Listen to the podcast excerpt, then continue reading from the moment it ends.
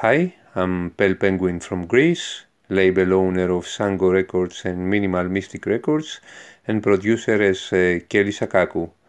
This is my exclusive uh, slow tech organic mix for uh, Combinant uh, Stern Radio. Comes to see me every now and then. Good friend.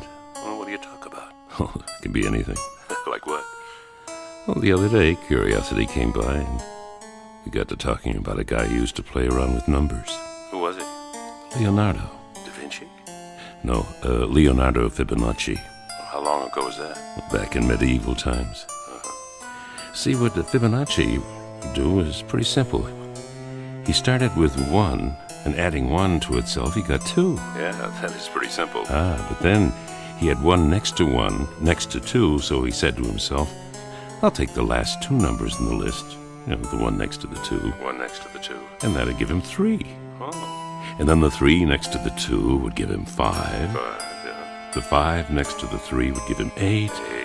And kept playing with the numbers 13, 21, 34, 55, 89. Sounds like a waste of time.